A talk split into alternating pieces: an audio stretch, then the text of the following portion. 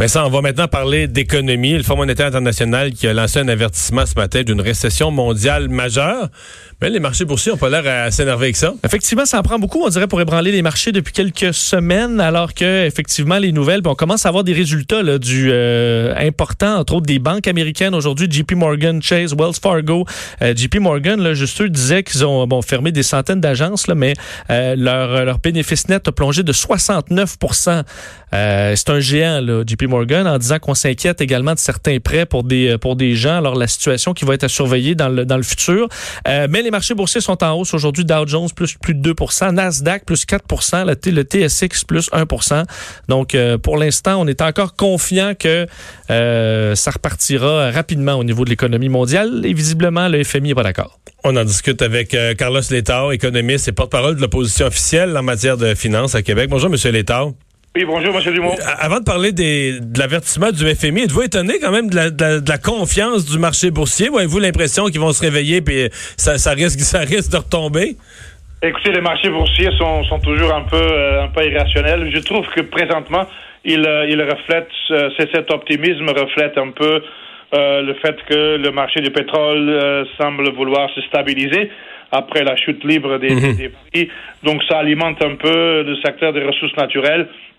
Mais au fur et à mesure que, que, que, que les, les, les, prévisions économiques vont commencer à sortir, euh, on, on, va être prudent de ce côté-là. Ouais, ouais, ouais, c'est bien dit. Euh, vous avez vu les prédictions justement, les prévisions du Fonds monétaire international en trois scénarios, mais dans tous les cas, on parle d'une récession mondiale qui pourrait devenir, advenant qu'on a un peu de misère à prendre le contrôle sur la pandémie, euh, qui pourrait devenir euh, la pire du siècle, la pire depuis le crash de 1929. Oui, je pense que c'est très réaliste. C'est un avertissement. Euh, moi, je, je, je, le mets dans, au même, même niveau, même catégorie que, que les avertissements de l'Organisation mondiale de la santé au, au sujet de la, de la, pandémie un peu plus tôt cette année. Euh, là, maintenant, on a, on a, un avertissement aussi du, du, FMI. Écoutez, nous sommes en récession. Je pense que ce n'est plus une question de dire est-ce qu'il y aura une récession? Il y a une récession. Mondiale? Mondiale. Ben, locale et mondiale? Nord Amérique du Nord, Europe, Asie, c'est vraiment pour comprendre un peu les chiffres du FMI.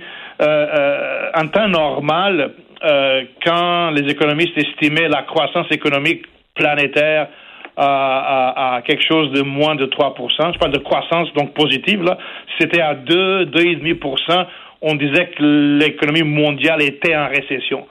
Là maintenant, on est à moins 3, négatif 3. Euh, donc cette récession euh, très très sévère. Euh, là maintenant, bon, ça, ça, c'est quoi la, la, la, sortie? Alors là, il y a toutes les lettres de l'alphabet, n'est-ce pas? Le, le V, le U, le W. Oui, la forme de la courbe de la reprise économique. Le V, le v ça c'est une reprise, ça repart en montant. Ça, c'est ça, c'est le scénario du président Trump. Là. Ça remonte rapidement, ça remonte en flèche.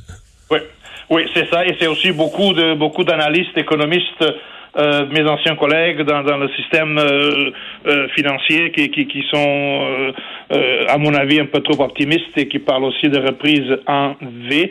Moi, je pense qu'une fois qu'on aura remis l'économie en marche, ici en Europe, ailleurs, oui, le rebond, je ne parle pas de reprise, mais le rebond peut être rapide, oui, impressionnant même.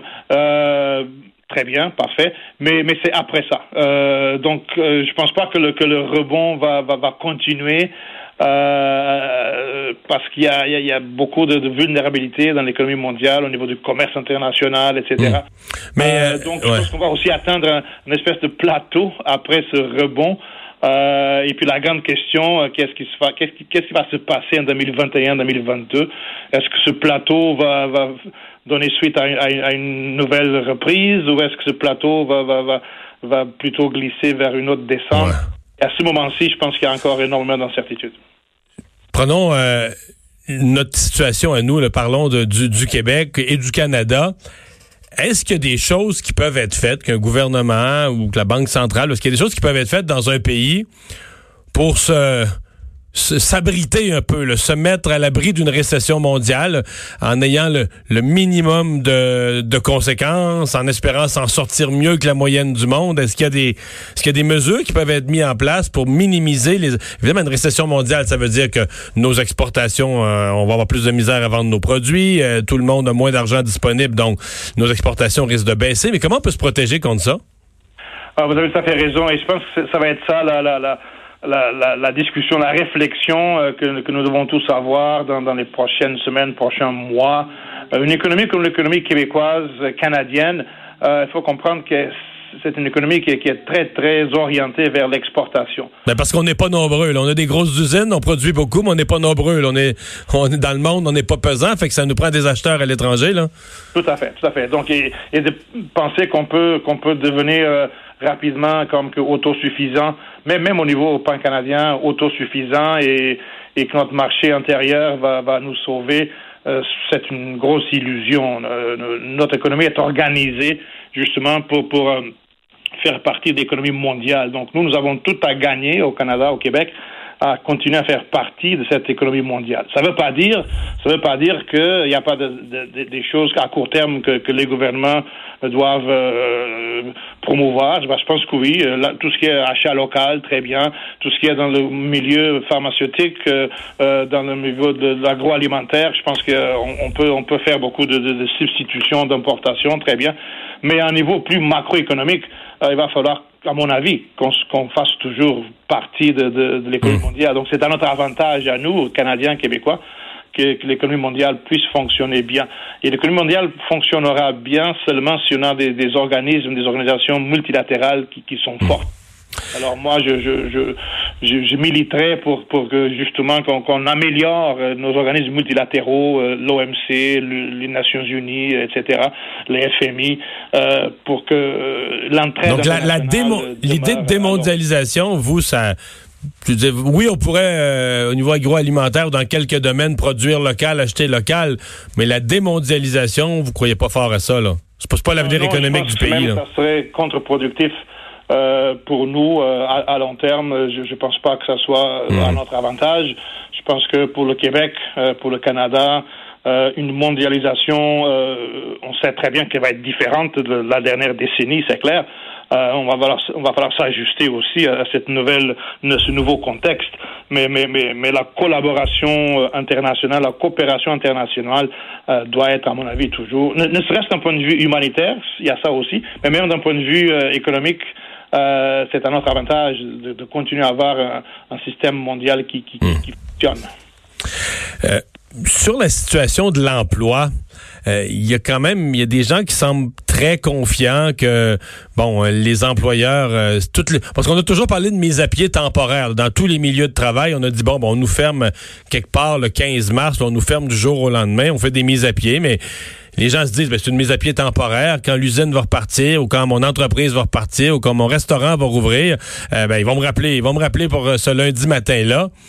Euh, j'ai peur qu'il y ait des gens qui vont être déçus, là, il y a beaucoup de mises à pied temporaires, que quand on va réembaucher, on va oublier de rappeler tout le monde, là. Oui, malheureusement, vous avez raison.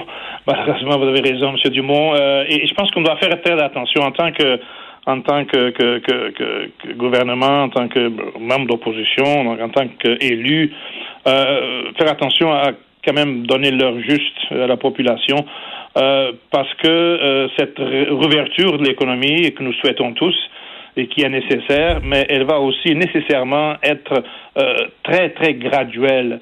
Euh, donc, c'est pas tout le monde qui va être rappelé en même temps, bien sûr, mais même, même quand on va commencer à rappeler du, à rappeler du monde, c'est pas tout le monde qui va être rappelé. Beaucoup d'entreprises qui sont maintenant euh, euh fermées, euh, quand elles vont recommencer à opérer, ça sera pas à pleine capacité. Donc, ça va. Ça va hmm.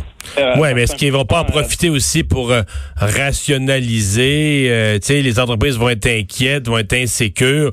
Vont vouloir couper leurs dépenses, euh, vont, avoir réfléchi pendant toutes ces semaines pour opérer à moindre coût et ils vont s'arranger pour avoir moins de monde. Parce que là, on était dans une phase de croissance où ça va bien, tu as des besoins, des nouveaux clients, t'embauches, t'embauches, tu sais, mais d'après moi, là, on va... Euh, chaque réembauche va être euh, sous-pesée, donc on risque de pas rappeler tout le monde, ne serait-ce que par rationalisation pour couper ses coûts au maximum dans, dans une crainte d'une économie fragile. Tout à fait. Je donne un exemple. On s'était parlé de ça, je pense, il n'y a pas longtemps, sur le, bon les jeunes, le marché du travail et tout ça. Je vous donne un, exemple très concret. Euh, mon neveu, euh, on s'est parlé un petit peu hier. Alors, mon neveu travaillait dans une, entreprise manufacturière dans la région de Montréal, pas besoin de la nommer, euh, ingénieur. Euh, donc, il avait été, euh, comme tout le monde, mis à pied temporairement euh, au milieu du mois de mars. Bon, très bien. Mais là, cette semaine, hier, il vient d'être averti que, que maintenant son poste a été annulé. donc, c'est une mise à pied permanente. ça l'a évidemment beaucoup, beaucoup ébranlé. Voilà un jeune, un jeune de 30 ans, ingénieur, bon travail dans une dans une entreprise manufacturière qui qui, qui était et qui est toujours une bonne entreprise québécoise qui exporte et tout.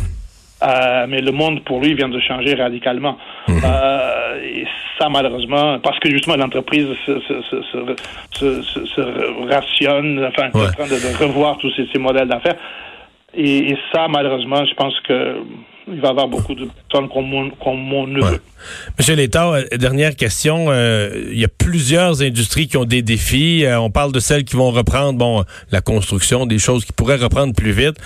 Je veux vous entendre sur l'avenir, euh, mettons 2020 puis même 2021 de l'industrie du voyage. Là, là j'ai inclus là-dedans les grandes compagnies d'aviation qui sont des géants là, qui demandent tous des milliards à leurs gouvernements respectifs.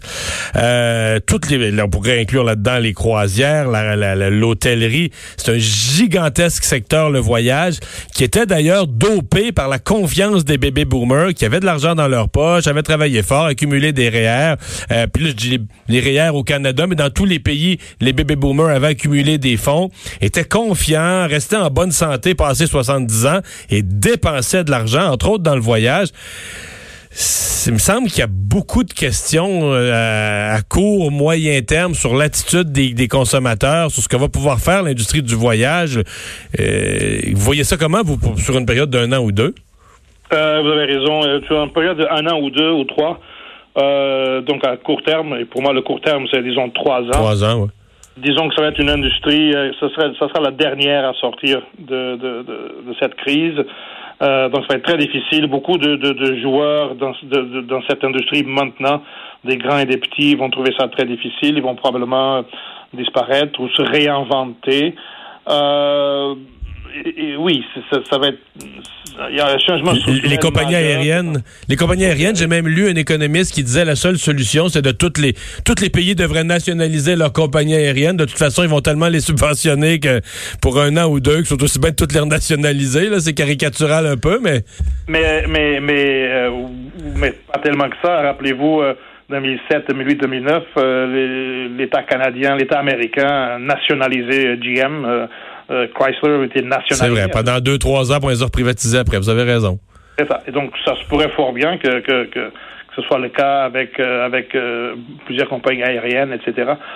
donc, ça va être, ça va être, oui, ça va être extrêmement difficile, et même donc pour l'industrie elle-même, mais au-delà de ça aussi pour, pour la culture, tout ce qui est événement. Ah oui. Nous avions créé au Québec surtout tout un modus operandi en été avec tous les festivals, tous les grands événements euh, qui, qui, qui, servait aussi comme moteur de croissance économique, que ce soit à Montréal ou à Québec ou ailleurs.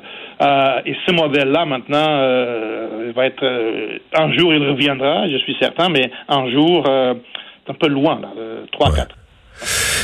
Et, ben, c'est toujours intéressant de vous entendre. Merci de nous avoir parlé. Merci. Au revoir. Merci. Carlos Létard, l'ancien ministre des Finances. On fait une pause.